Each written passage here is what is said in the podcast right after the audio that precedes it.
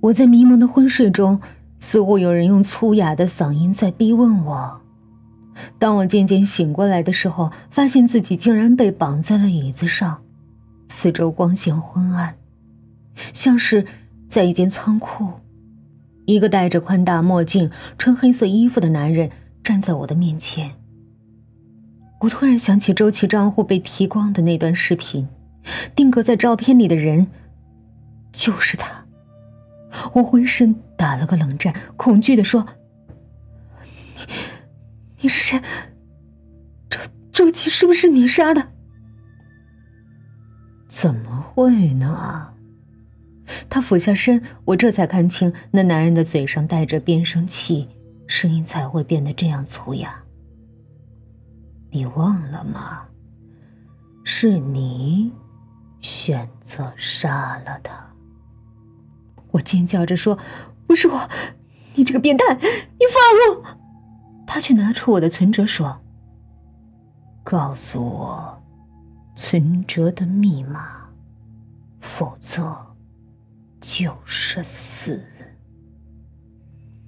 我在惊吓中完全失去了抵抗能力，我哭着把密码告诉他说：“ 求求，求求你放了我！”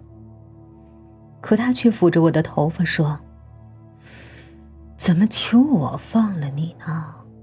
事隔一年，你就把游戏规则忘了？你要祈祷渡海真的爱你？”我突然惊醒过来。五万，十万，二十万，那不正是周琦账户里的存款总额吗？我颤抖的说：“难道你用周琦的钱买了他的命？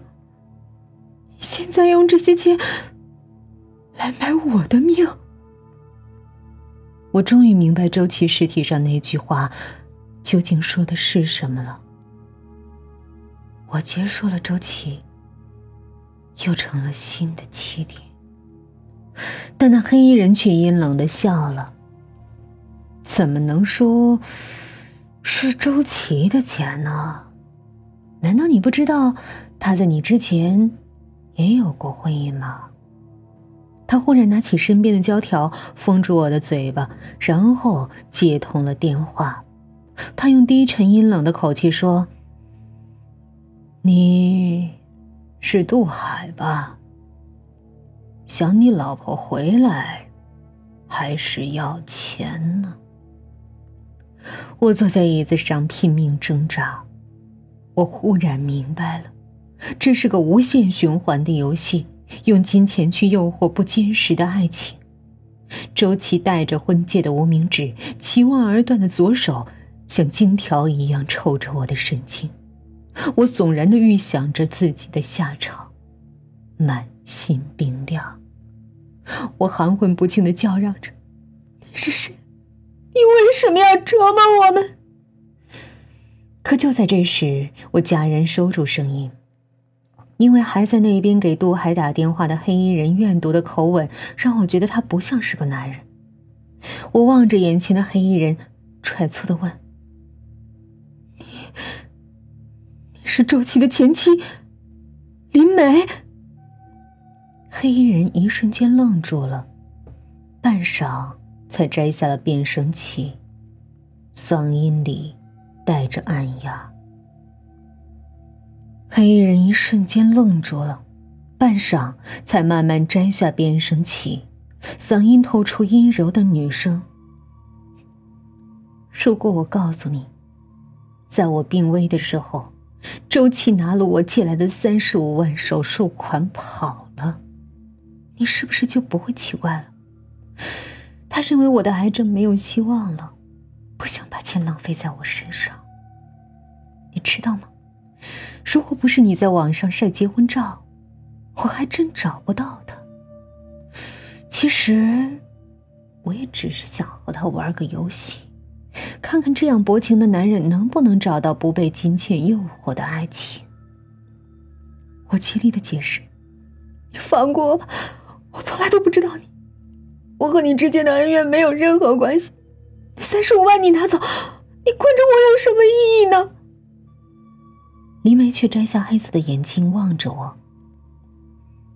难道你不想知道，杜海是不是真的爱你吗？我声嘶力竭的尖叫挣扎。林梅看着我无力的笑了，可是她不知道我这样大动作的表现惊恐，实际在掩饰我背后的双手。我正试图挣脱他绑的并不牢靠的绳索。林梅太自信了，她背对着我重新打起电话。我突然挣脱了捆绑，疯了般挥起凳子砸晕了她。我站在黑暗中，心里传来一阵阵的冰冷。不只是为了刚刚的惊险，也为这个世界的无情。这世上还有真情存在吗？又有谁能抵得过金钱的诱惑呢？地上的手机依然有杜海关切的喊声。我拾起林梅的变声器和手机说：“零点十二分，菊心街十二号，二十万。”洛北街三十二号，你妻子死，你只能选一个。杜涵突然没了声音，良久才说：“真的吗？”那一晚的零点十二分，我悄悄的跟踪杜海，看着他推开了居心街。十二号的门。